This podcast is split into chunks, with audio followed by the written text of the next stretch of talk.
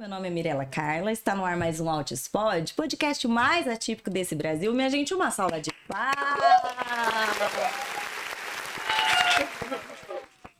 E estamos o quê? Na edição especial do Rio de Janeiro, em parceria com a ATA, ABA e as Terapias do Autismo, Dr. Thiago Castro e Dani Freitas, inclusive meu co-host aqui hoje comigo, minha gente, uma salva de palmas Dr. Thiago Castro! Pessoal é animado, né? Debutando aqui de entrevistador hoje, assim, tô até meio perdido. Mas sejam todos bem-vindos aí mais um episódio hoje com uma, você fala, com uma convidada. Não deixa eu falar. Deixa eu com uma convidada muito, muito especial em todos os sentidos, né? É, eu gosto demais da doutora Angélica. A doutora Angélica faz um trabalho belíssimo em Brasília, ela vai falar melhor a respeito desse projeto, desse trabalho. E também a gente como a gente, de origem simples, de origem humilde e que cresce, que batalha e que se torna uma comunicadora. E eu acho que essa vivência de vida, é, na prática, também cadencia ela para cuidar de famílias, de pessoas. Então é um prazer mesmo mesmo te ter aqui conosco. Obrigado. Seja muito bem-vinda, doutora Angélica. Uma salva de palmas para Bem-vinda ao pode? Obrigada, é um prazer, um prazer quando você me convidou. O Thiago já tinha me mandado uma mensagem. É realmente uma honra estar aqui com vocês para a gente passar um pouquinho de informação de qualidade para quem tanto precisa. Legal, eu gostei tanto quando a gente estava conversando em off hum. para falar sobre o tema que a gente né, traria aqui e acaba tendo muitas sugestões de temas técnicos e da pessoa autista, né? E aí você trouxe um foco, então, não, vamos falar do cuidado uhum. para as famílias. E eu achei isso tão, tão importante. Porque quando a gente tem um autista, né? A gente tem pelo menos 10 pessoas ao entorno impactada uhum. por conta desse transtorno do neurodesenvolvimento.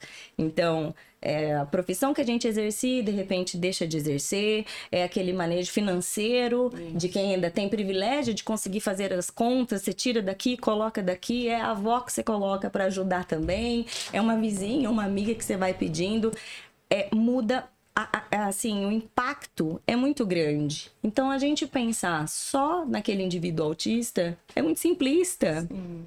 É muito simplista. E essa nossa jornada é muito longa. Se tudo der muito certo, é para ser muito longa. Uhum. Com os nossos filhos, né? Em família. E aí, se a gente não pensar na saúde mental de todo mundo que está no entorno, isso aí vai, assim, vida muito, muito curta, né? De expectativa aí para os resultados que a gente quer, né? É um processo de adoecimento mesmo das famílias que as famílias passam. Vocês aqui podem falar melhor até que eu, né? Eu não vivi e não vivo a prática minha com um filho meu porque eu não posso ter filhos, mas eu vivi e vivo com o meu irmão e a minha mãe. Então, com o diagnóstico tardio, aos 35 anos do meu irmão, que eu olho lá para trás, a gente tem uma diferença de idade de 3 anos e meio, ele é mais velho que eu. E que eu olho para trás e falo: nossa, o que segurou a minha mãe foi o autoconhecimento e o autocuidado dela. Olha Porque só. ela não tinha um diagnóstico, mas ela tinha todas as, a, a, a, as ferramentas, ferramentas para ela para ele ir atrás de melhor qualidade de vida para ele, para ela e, obviamente, para nós. Eu, irmã como irmã, e meu pai como esposo e como pai, né, também. Então, eu estimulo muito. Eu fico, às vezes, até chata, insistente, sabe? Porque as famílias têm que entender que o autocuidado e o autoconhecimento tem que ser prioridade. Mas não é simplesmente a gente falar isso para uma família, é a gente produzir meios e ferramentas para que essas famílias consigam ter um tempo de qualidade. E aí, por isso que veio a, a Clínica Speciale com esse foco. Sabe? O cuidado da família. Cuidado da família. Lá a gente, a gente tem muito é, muitas ferramentas para isso, muitos, instrument, muitos instrumentos, né? A gente, desde o início, antes a gente não tinha a Vila Speciale, a Vila Speciale é um centro de reabilitação muito grande, de 34 mil metros, bem dentro da natureza, apesar de ser dentro da cidade, é natureza mesmo que tem ali.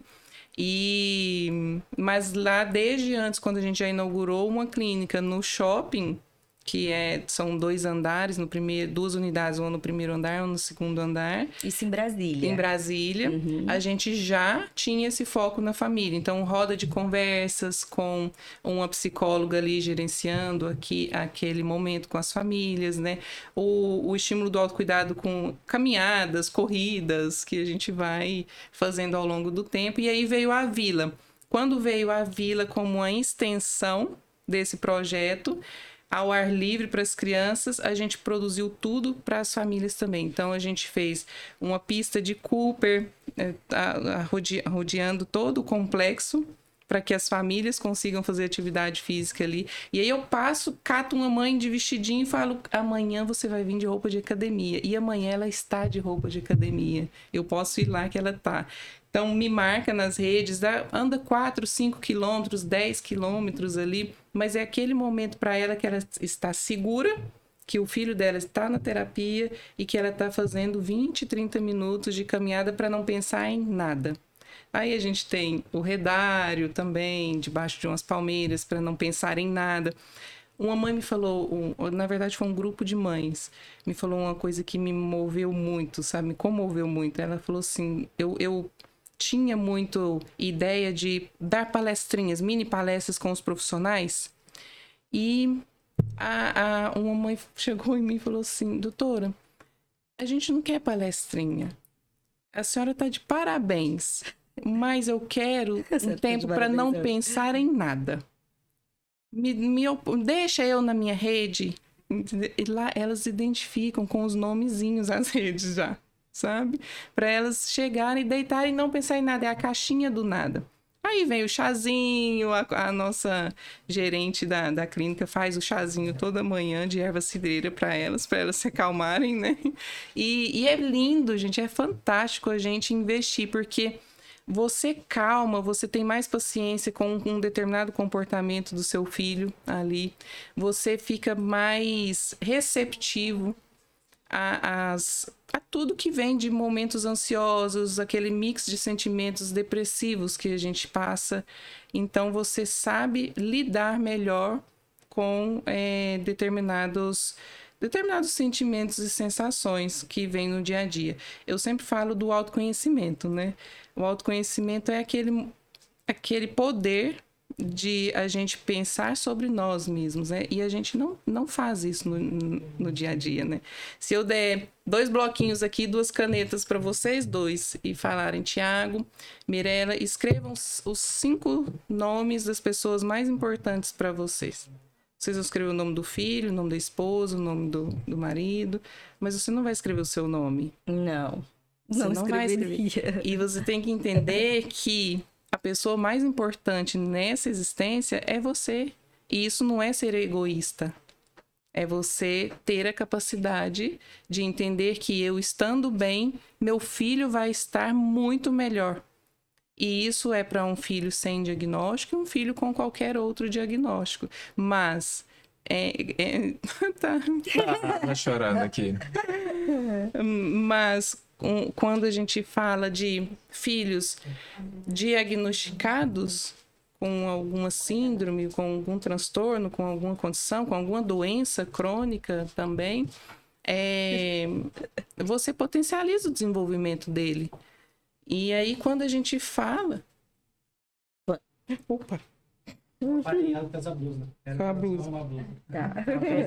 Pronto, deu certo? E, e então, é, quando você. Perdi. Quando a gente fala sobre o autocuidado. É, quando a gente fala de autocuidado, eu recebo muitas críticas também. E eu tô ali na rede social de peito aberto, porque as pessoas falam, é muito fácil você falar, doutora. Hum. Você é uma médica, é empoderada, é empresária, você é rica, que as é, pessoas não sabem querem, o que a gente querem, passa. Uhum. Né? Para essa mesa estar tá aqui hoje, ninguém sabe que o Thiago saiu carregando ela no corredor, tenho fotos. né? Que Acho bom. que. Sim, que bom pra tirei, vou te mandar. Ótimo. Porque as pessoas não sabem o processo das coisas. Por que Deus me colocou nesse momento aqui? Por que Deus me colocou para falar de autocuidado? Uma neuropediatra que poderia estar tá falando coisas mais técnicas, mais específicas dentro da neurologia infantil. E aí as pessoas falam: ah, mas eu não tenho tempo.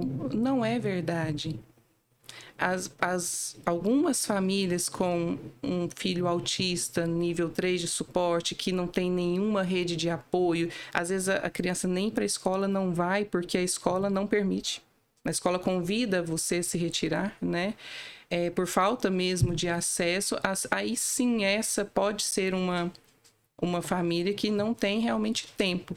Mas a maioria, felizmente, tem o filho no momento da escola, tem o filho no momento da terapia ali. E aí, ou, ou um ou outro, ou até os dois, né? Ou escola ou terapia. E aí, então, você não tem é o quê? É ânimo. Você não tem ânimo, porque quando você tem um tempinho, você fala, eu vou caminhar, é nada. Uhum. Você quer ficar na caixinha do nada para você relaxar. Mas quando as famílias aprendem que isso faz parte do processo, tudo flui melhor. E é por isso que a gente está aí insistindo tanto no autocuidado e no autoconhecimento como prioridade. Essa reflexão isso. é muito importante, porque a gente precisa realmente ser convidada a pensar em si, né? Assim, não, vem cá, te convido a pensar um pouquinho em você, mãe. Vem aqui, deixa eu saber de você um pouquinho, porque é. a gente não, não se prioriza mesmo, né? não. né? Acha que não precisa, aquela uhum. quando a gente vai avaliar as necessidades de todos ao nosso redor da nossa família, sempre parecem mais urgentes que as nossas, né? Sim. Então, é uma, assim, é algo novo que a gente precisa pensar e muitas vezes a gente se permite uma coisa em outra, ainda fica com aquela culpa, né? Isso. e a sociedade também cobra. Sim. A sociedade é preconceituosa.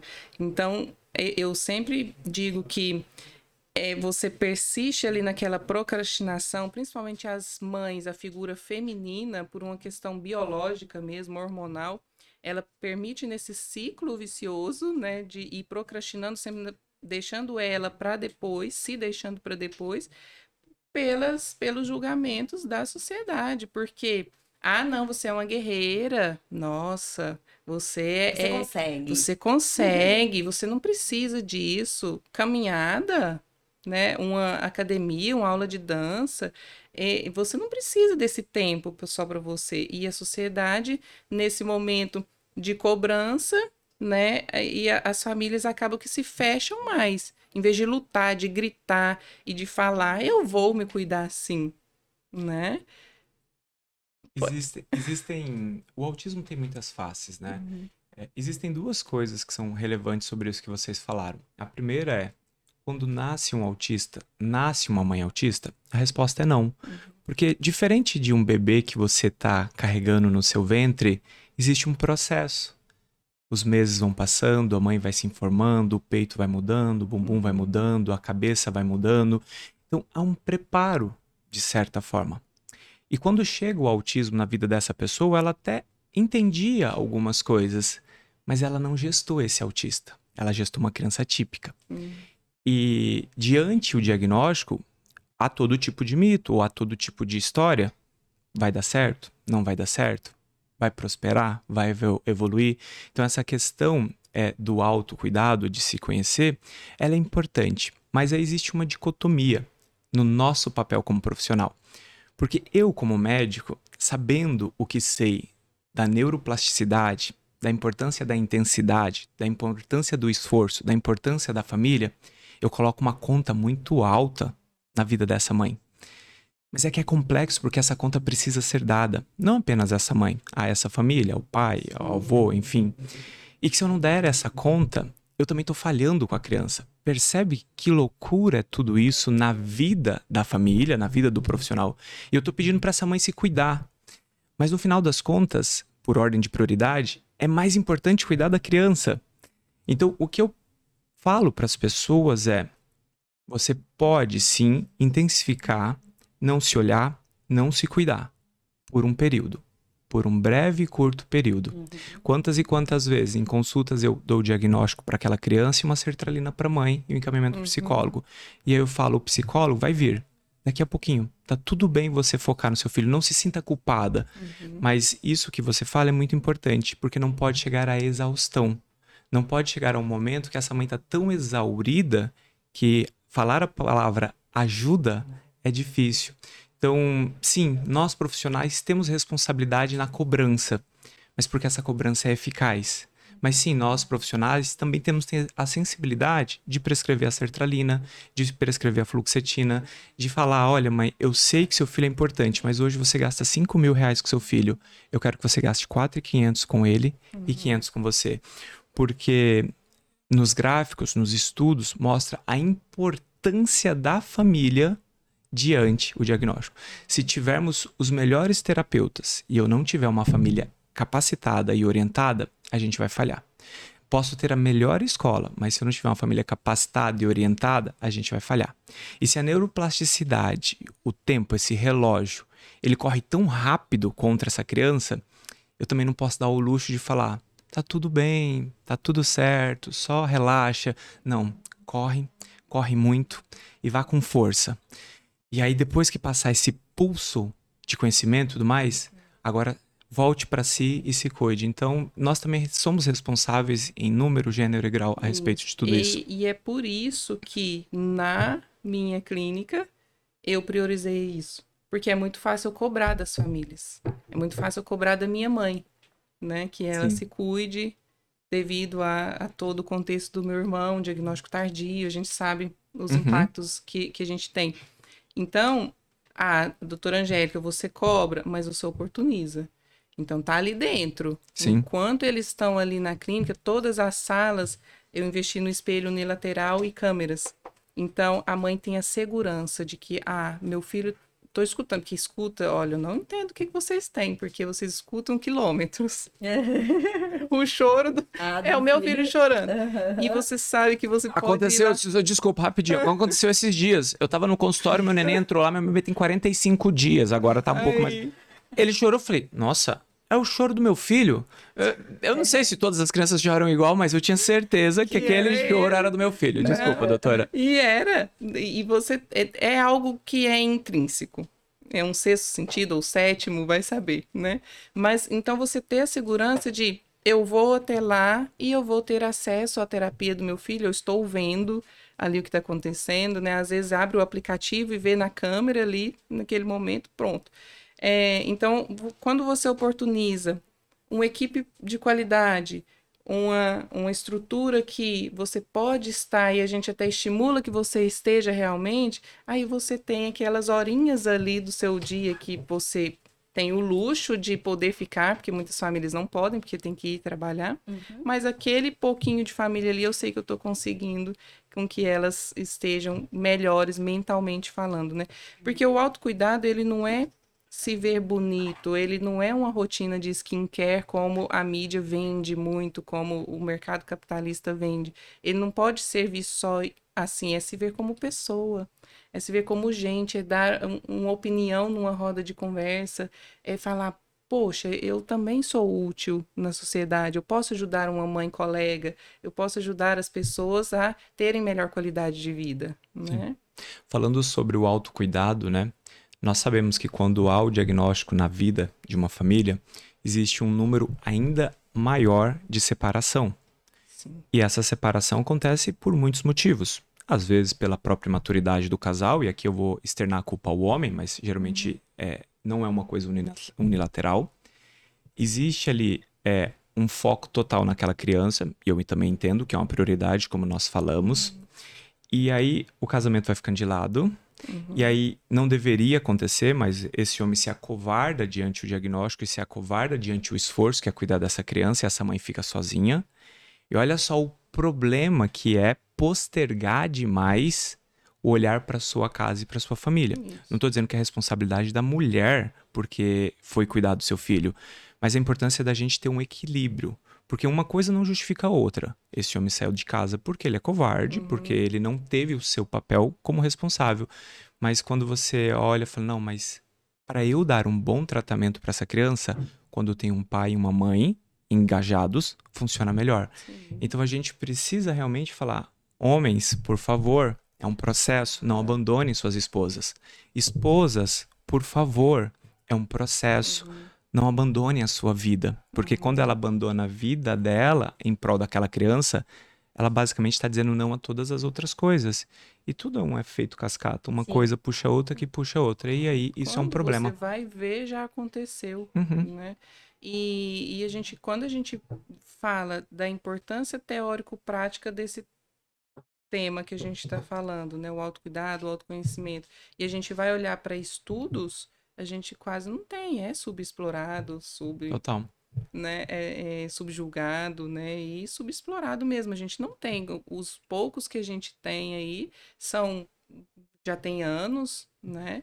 E, e também falavam a mesma coisa, só que não adianta a gente falar sem a gente intervir, sem a gente lutar Oportunizar, por... colocar na prática, né? Instrumentalizar para que isso exatamente, aconteça, né? Exatamente. Eu, para mim, o primeiro passo do autocuidado, que assim foi o que manteve e mantém minha sanidade mental, foi a rede de apoio que eu fui criando com outras mães atípicas. Uhum. E por que, que é tão maravilhoso essa ideia de, no ambiente clínico, você oportunizar aquilo ali? Que a gente está lá no chá de cadeira. Uhum. Às vezes é um intervalo que você realmente. É, é, a história da minha vida, é isso. É um intervalo que eu não consigo, nem ir no mercado, nem não dá nem o trânsito. Então uhum. você, você fica ali, certo? E aí tem tantas mães ali nas mesmas agonias. E é. conversar é, se sentir acolhida, pertencente, não vai melhorar na prática os nossos problemas. A gente sai dali com os mesmos problemas, mas a gente sai mais fortalecida, mais aliviada, uhum. né? Então, são duas coisas muito fáceis de unir. Você, provavelmente, eu tô loida para conhecer sua clínica, porque deve ser assim, é maravilhosa. Um spa para as mães ali. É a melhor, é o melhor espaço físico e também técnico que existe no Brasil. Isso é um colega falando para outro que também tem um espaço que é diferente, é uma outra uhum. história, uhum. mas para mim é a melhor estrutura física. Isso assim não é apenas empreendimento, porque tem alguns detalhes que custam às vezes aquilo que você não precisaria investir apenas como empreendedor, Sim. mas é onde vem o amor. Quando vocês Sim. falam de clínica, né, eu tenho a Blua Pediatria, o nome da Blua é Blua Pediatria e Famílias Integradas. As pessoas só falam Blua Pediatria, mas é Blua Pediatria e Famílias Integradas.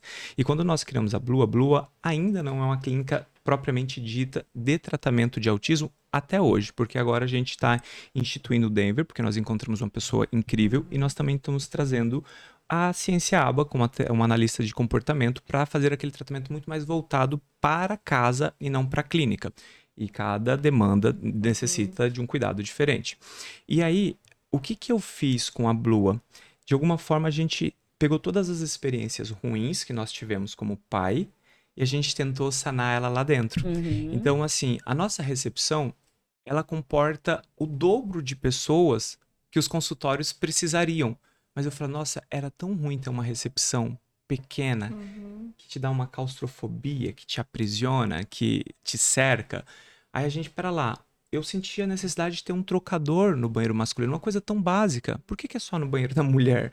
E aí a gente fala muito da mulher, e eu acho que a gente tem que falar da mulher, porque essa conta ela vem mais alta para mulher, mas talvez o pai também queira trocar. Aí eu coloco um balanço, eu coloco um escorregador, eu coloco um painel sensorial.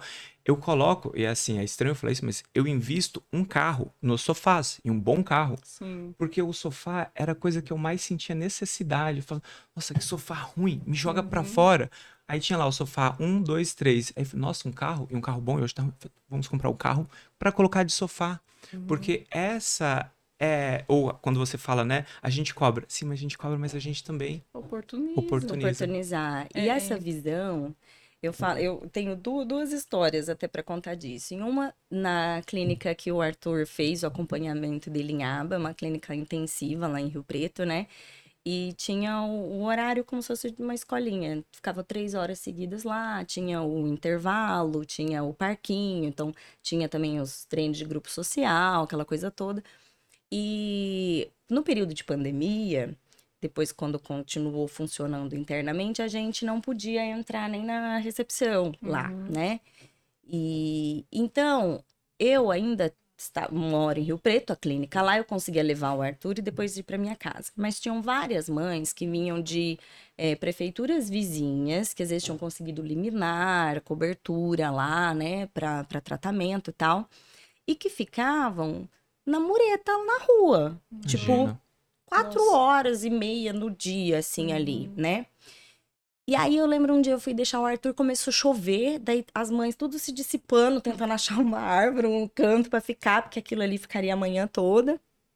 E aí eu nem conhecia, né, mas falei, gente, entra aqui, entra aqui, já entramos, pandemia, a gente ainda com a máscara, tudo. Paramos num, num lugar ali com o carro, num posto de gasolina onde era aberto e ficamos lá conversando, né? Mas tudo bem, não, foi assim, período de pandemia, não estamos mais vivendo isso. Se o uhum. espaço, de repente, não comporta para que você acolha desse jeito em termos de estrutura. Isso você falou assim de montar tipo, caminhadas das uhum. mães. Uhum. Pega um fim de semana no mês, no sábado ou domingo que não atende, uma roda de bate-papos de mães. Isso de você possibilitar essa rede de apoio das mães que estão ali, essa integração depois ela toma vida e vai Sim. dando sequência, né? E você promover uma caminhada, uma corrida, um... isso você não é. precisa do teu espaço, você marca um canto uhum. num parque público, uma praça pública e promove essa reunião, né? Essa, olha, vamos fazer então um piquenique uhum. em família para as crianças, vamos todo mundo esse sábado. Gente, uma vez no mês, uma vez a cada dois mas não se não tem esse olhar da integração da família. Então são famílias que estão ali soltas. fazendo soltas Sim. e tentando o seu máximo, né?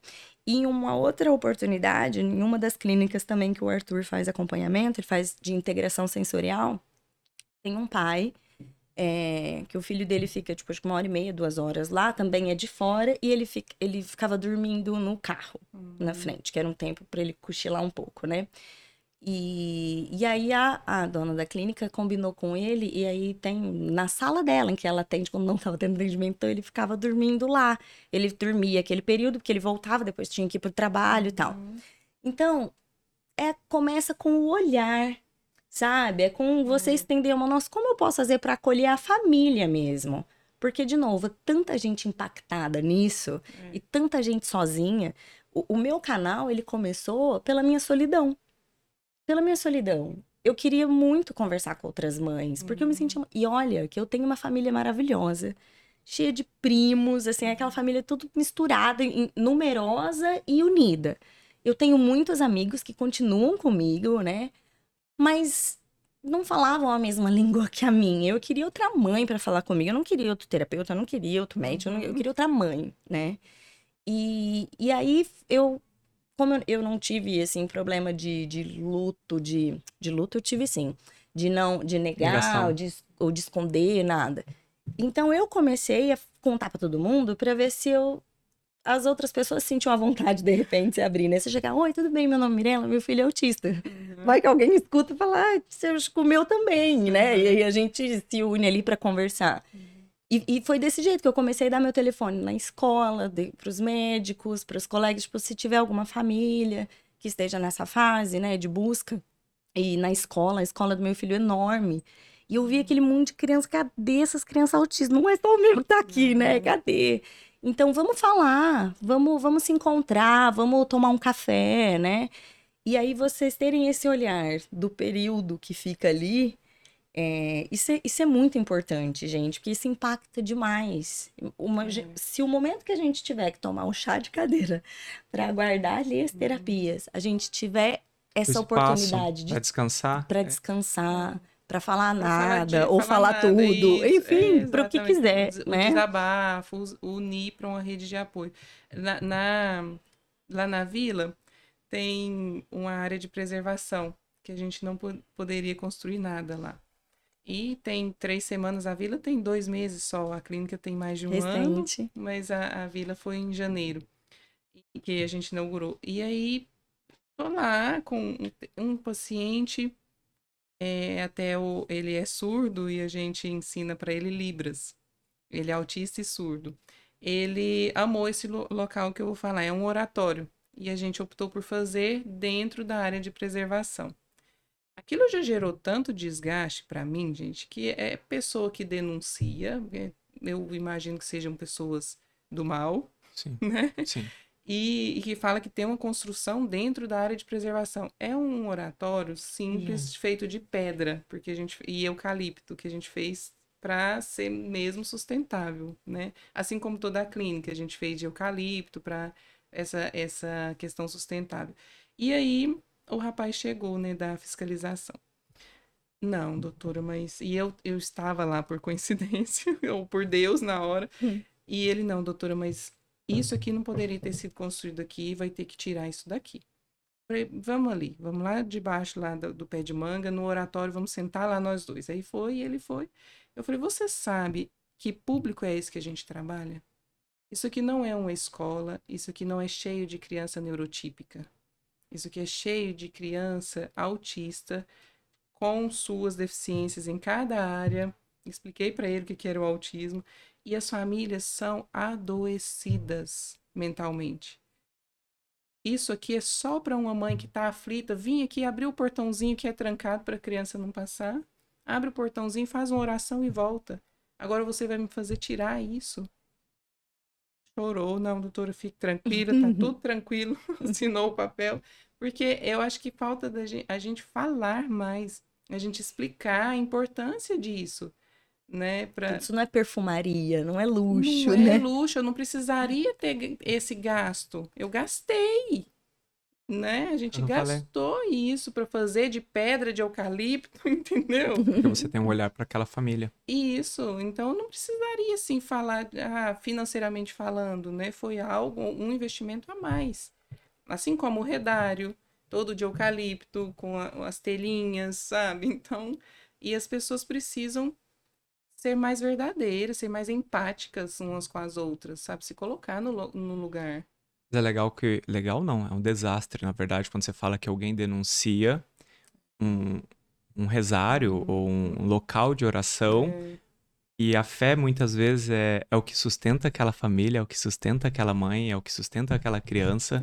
É o momento dela ficar em silêncio na natureza, porque isso, isso por si só já é tratamento, uhum. aquele momento ali de purificação, né? De, de, de, de você ter ali o seu momento. Que eu fico pensando, por exemplo, eu não tenho certeza, mas se eu não me engano, era Ígia. Ígia era filha. É... Isso é de mitologia, tá? Então, assim, mas é, é, eu li vagamente, mas me perdoem se a história não estiver real, uhum. mas a, a lógica é. Ígia, ela era uma filha é, de um curandeiro, uma filha de um curador né? E as pessoas é, iam até eu não tenho certeza se é de um curador ou se era de Hipócrates. Eu estou tentando buscar na memória, faz um tempo que eu li isso. E Ígia depois ganhou o nome de higiene, ou Ígia depois seria aquilo que oriunda as enfermeiras, a triagem, o cuidado, o processo até chegar a Hipócrates ou curandeiro, não me recordo agora. Uhum. Mas é justamente isso. Ela chegava ali e ela ia porque ela ia higienizando ela ia tirando aquela atenção, ela ia conversando, perguntando como é que estava, e todo aquele processo. E quando chegava ou em Hipócrates ou no curandeiro, mais uma vez eu não me recordo exatamente, o paciente já estava sem queixa, estava sem dor. Então, ó, o caminho, a peregrinação da sala de terapia até o momento da oratória, passando pela natureza, passando por todo esse processo, talvez seja o, problema, o processo de higia, o processo de higiene, uhum. para essa mãe se renovar, voltar e começar de novo. E aí você fala dessa pessoa, aleatoriamente, que denunciou, porque foi denúncia, sendo ela de uma clínica concorrente, ou sendo ela uma pessoa mal amada, ou seja, qual seja a situação, eu fico pensando naquelas pessoas que às vezes estão se importando com uma singularidade que não tem absolutamente nenhuma relevância para o autismo, uhum. ao invés de falar, que legal. Sabe, aquelas pessoas que estão militando para nada, gerando um estresse, gerando ansiedade, mas principalmente gerando ódio. É, ah, Deus, cisão, né? Deus me livre se aquela mãe aleatória falar a doença autista, uhum. sabe? Ela já vai lá vociferar, gritar, escandalizar, horrorizar. Né? Sabe? As pessoas estão mais preocupadas se o símbolo do autismo é um laço, um quebra-cabeça, um girassol. Ou... Claro, existe um porquê. Uhum. Mas isso é realmente relevante? Para brigas, né? Então, vamos, e... vamos gastar essa energia em criar mais oratórias? Uhum. Vamos gastar essa energia em falar na nossa escola, na nossa igreja, na nossa sociedade, levar informação, porque a gente sabe que o que liberta é informação. Né? Uhum. E você fez o que com esse fiscal? Informou. Sim. E quando Sim, você informa, tá. tudo muda. Então, a gente tem que gastar energia, eu até falei ontem na palestra, né? Nós temos que ser fontes inesgotáveis de informação, Sim. de carinho, de respeito e as coisas vão fluir naturalmente. Desculpa, me estendi muito aqui. Não, talvez contei mas... aqui, eu não sei se era Hipócrates ou se era um Não, mas não importa, Mas a, é palavra higia, é de higiene, de enfermeira, vem dessa, dessa origem grega. E eu até a partir de, disso tudo, para quem estiver nos assistindo, são dois convites à reflexão aqui. Se você é profissional, está assistindo a gente, eu te convido a refletir se você tem sido rede. Seja rede, né? Escolha ser rede, escolha acolher. E aqui a gente não está falando de estrutura, a gente está falando de ações. O que, que você pode fazer para ser rede? Porque isso é muito importante, uhum. acolher essas famílias, sabe? Não somente aquele paciente de forma singular, né? uhum. né? E se você é mãe e está assistindo, busque rede, crie a sua rede. Eu sempre digo isso. A gente pode criar novas redes o tempo inteiro. Se você não tem esse apoio familiar, se você não tem amigos ao seu lado, crie novos. Angélica criou um monte lá. tem até nome, Redário. Redário. Redário. Redário, ah.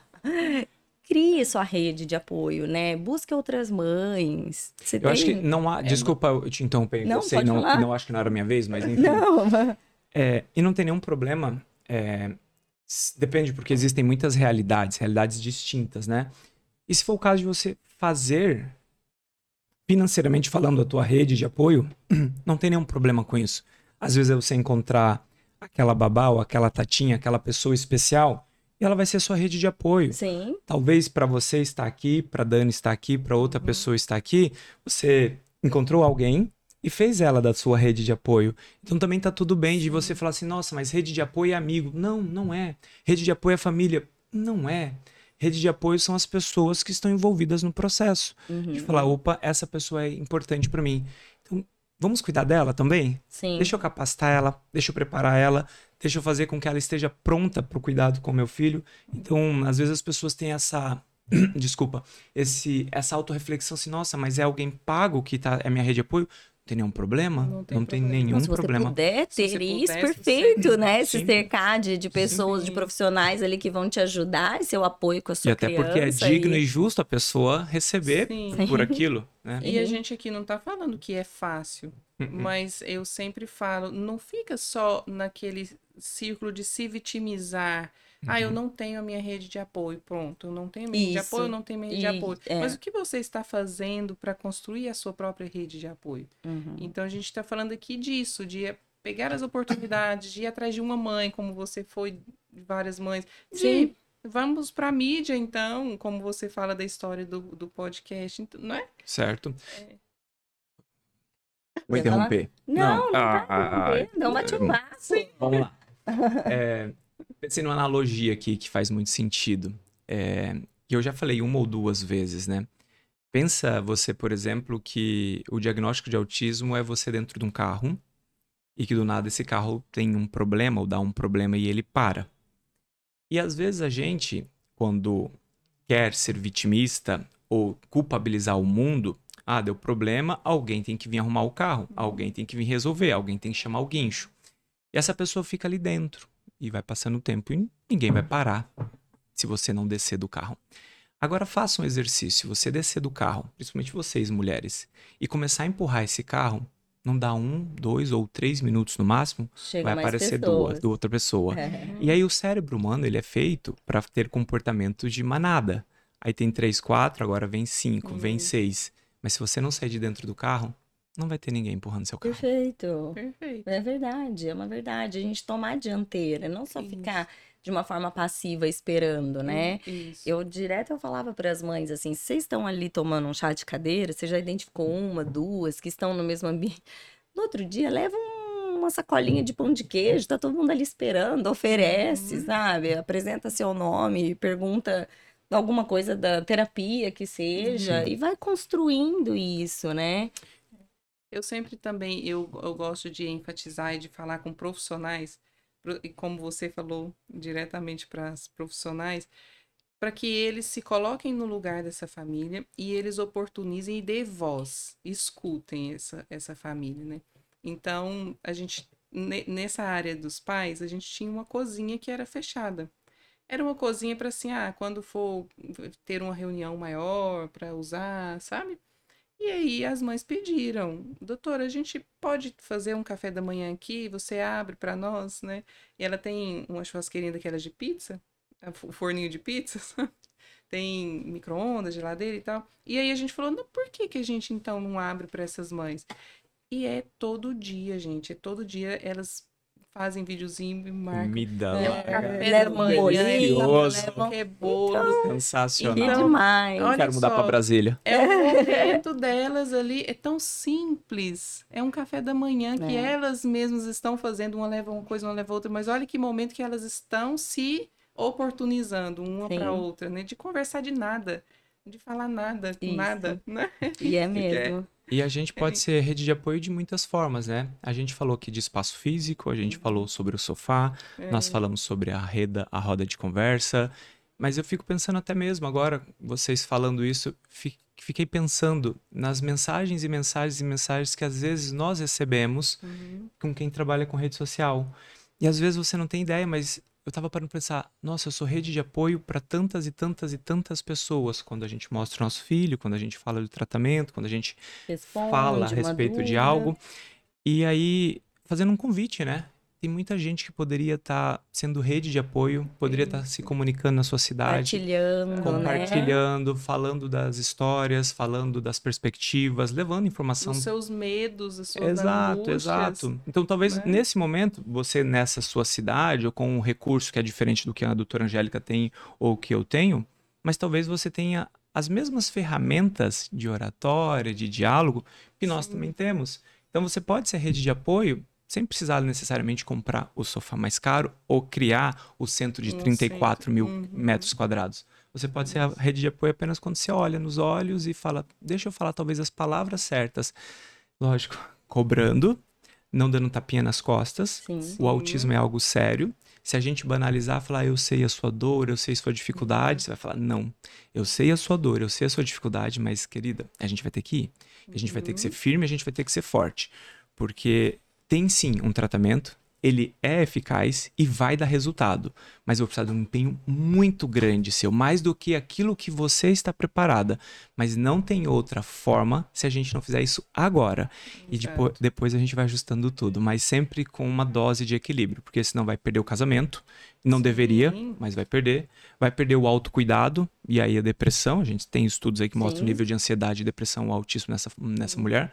Vai ter ideação suicida, vai ter todo tipo de situação. E aí, se a gente está pensando inicialmente naquela criança com casamento destruído, com a mãe com ideação suicida, com esse ambiente tóxico, a gente já falhou no tratamento. Sim. Porque É para ter falha. um tratamento bem feito, eu preciso da família. Exatamente isso. É, precisa, a gente precisa falar mais disso. E a gente, nesse momento aqui, eu acho glorioso. A gente vai conseguir, eu acho, ajudar. um- se a gente ajudar uma família, Sim. tá ok, Sim. tá ótimo. É um Uma convite por à vez. reflexão Uma por vez. mesmo, né? Isso. E eu uso sempre uma frase: pensamento organizado. E para a gente ter o pensamento organizado, a gente passa por muitas, muitas etapas, como o Tiago já falou de todas aí, né, desde, desde o início, né?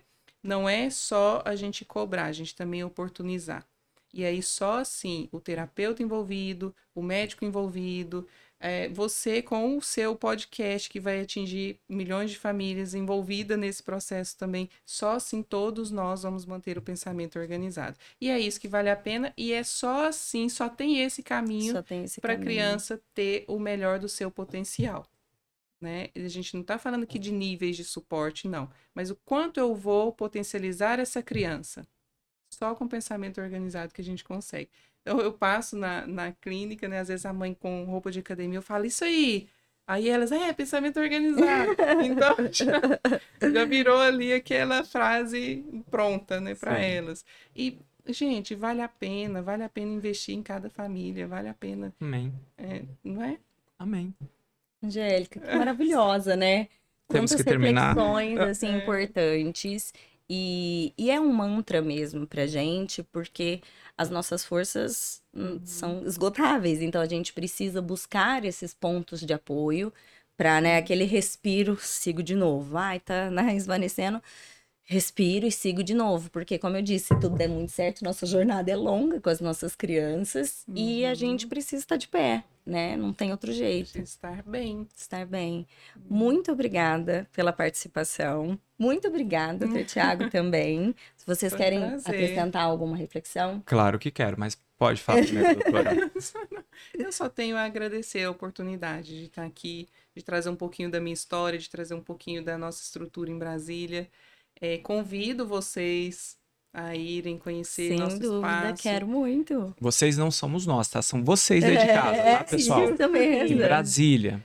É, e, e, trazer mesmo pra gente oportunidades, né? Trazer Hum? hum? Pode falar, é, a Dani ah. tá aqui, a Dani tá aqui nos, nos bastidores, pode falar, Dani. Eu quero saber como As redes sociais, ah, isso, para dizer suas redes sociais, ah, tá? E onde que as pessoas te encontram? Isso, no meu Instagram, arroba doutora Angélica Ávila, e o arroba da clínica também, Clínica Speciale. A gente não tem um arroba da vila. Muita gente, ah, eu quero ver só a vila. Não, gente, é clínica é uma coisa como só. todo, uma coisa só pra gente administrar. Vai ser um prazer. A gente vai deixar depois aqui na descrição do vídeo os contatos que ela recomendou aqui para que vocês encontrem e acompanhem o trabalho da doutora Angélica. Perfeito. Tá eu queria só agradecer. Eu, eu, queria só falar uma Por frase para os pais, principalmente os pais de uma criança autista. Sejam fortes, mantenham o pensamento organizado, não se vitimizem. Quando a gente fala ser forte, não significa você é uma guerreira, você é um guerreiro, não. E se a opinião dos outros é o que te move, essa mesma opinião é o que te para. Então você não tem que ficar pensando no que as pessoas vão achar de você por simplesmente você praticar um autocuidado. Então estudem, sejam felizes, busquem a paz para vocês conseguirem potencializar o filho de vocês. Maravilhosa, né? Não quero falar mais nada. Pode encerrar, pode encerrar. Pode encerrar. Pode encerrar. Sim, por favor. Nada a acrescentar. De maneira nenhuma. Então é isso, minha gente. Muito obrigada para vocês. Fiquem ligados, porque tem muitos episódios maravilhosos dessa edição no Não Rio de deixem de compartilhar, ativar o sininho. Isso mesmo. Apesar que é eu nem dá sei. O like. É, é isso aí. É vai. sim, então, dá o like, compartilha, curte, comenta, se inscreve no canal. Aliás, né? Se você não tá inscrito nesse canal, eu vou dar aqui um segundinho é. para corrigir esse erro horroroso, é. né? Já clica aí e vem participar dessa comunidade, dessa rede de apoio. A proposta é essa, né? É. A proposta, o projeto do Outspod é isso, é ser rede, rede de, apoio. de, apoio. Tchau, pessoal. Então tá, gente. Tchau, tchau. tchau. tchau.